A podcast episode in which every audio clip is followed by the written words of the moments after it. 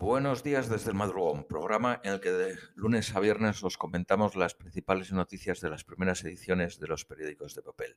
Vamos con las de hoy, lunes 19 de octubre. Este miércoles y jueves tendrá lugar la moción de censura de Vox y el PP sigue sin desvelar que va a votar. Eh, según la razón, esta moción se, se ve como una moción de censura contra el PP. El mensaje a la dirección del Partido Popular es que la abstención sería un regalo para Bascal. Un Vox fuerte es una pesadilla que quita el sueño a la cúpula del partido. Según la razón, el gobierno cree que la moción le beneficia porque le permite visibilizar una foto de unidad. Según ABC, los diputados del Partido Popular tienden más a la abstención para no votar junto al Partido Socialista y Unidas Podemos. Según el ABC, Esquerra Republicana da por hecho los indultos a los condenados en el proceso y los exige para sanidad. Vámonos con el coronavirus. El estado de alarma se termina el sábado en Madrid y el gobierno descarta una prórroga. La estrategia, a seguir es pactar el miércoles medidas para toda España y, y confiar que Madrid haga lo necesario para aplicarlas. A pesar del confinamiento de Madrid, Castilla y León registran más casos que antes y Castilla-La Mancha un número similar pero aún es pronto para decidir que los, para decidir que los madrileños no contagian en las regiones eh, limítrofes. Castilla-La Mancha reparte 5 millones y medio de mascarillas. 32.247 casos en Francia en las últimas 24 horas. El país de Europa que ahora mismo acumula más casos. Italia, Suiza e Irlanda toman nuevas medidas ante el auge de los contagios. Vámonos con las noticias a nivel internacional. Miles de personas homenajean en París al profesor decapitado por un refugiado de origen eh, checheno de 18 años. Al mismo tiempo, París ordena la, expulsión de 231 extranjeros sospechosos. La patronal más importante del Reino Unido, CBI, y otras 71 asociaciones sectoriales que comprenden 190.000 compañías y 7 millones de trabajadores reclaman al gobierno de Boris Johnson que no renuncie a un Brexit con acuerdo. En Escocia, el 58% de los eh, eh, ciudadanos apoya la independencia.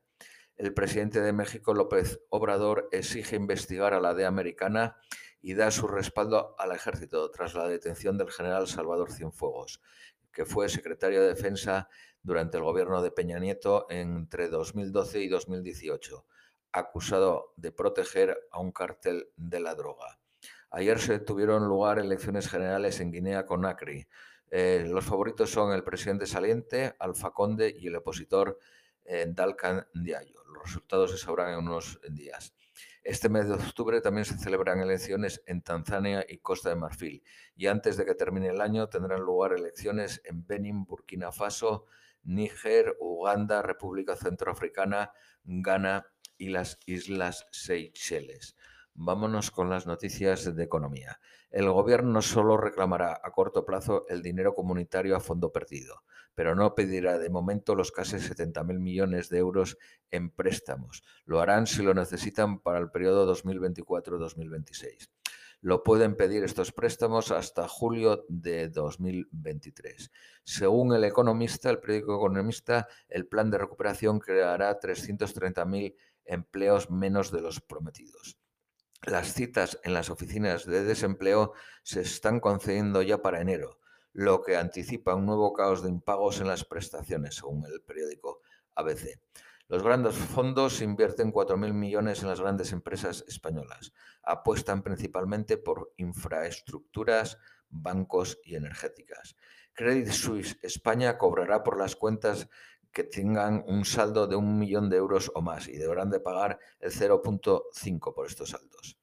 La pandemia dispara las compras de bricolaje, electrónica y decoración en los centros comerciales. Los fondos eh, sostenibles supondrán el 57% de la industria europea en el 2025. El gobierno prevé rebajar la cuota a un millón de autónomos. El 90% de las empresas ya cuentan con un registro eh, salarial. El mercado laboral está compuesto por el 51% de mujeres y 49% de hombres. Solo el 46% de mujeres universitarias tienen un contrato indefinido. Esto es todo por hoy. Os deseamos un feliz eh, lunes.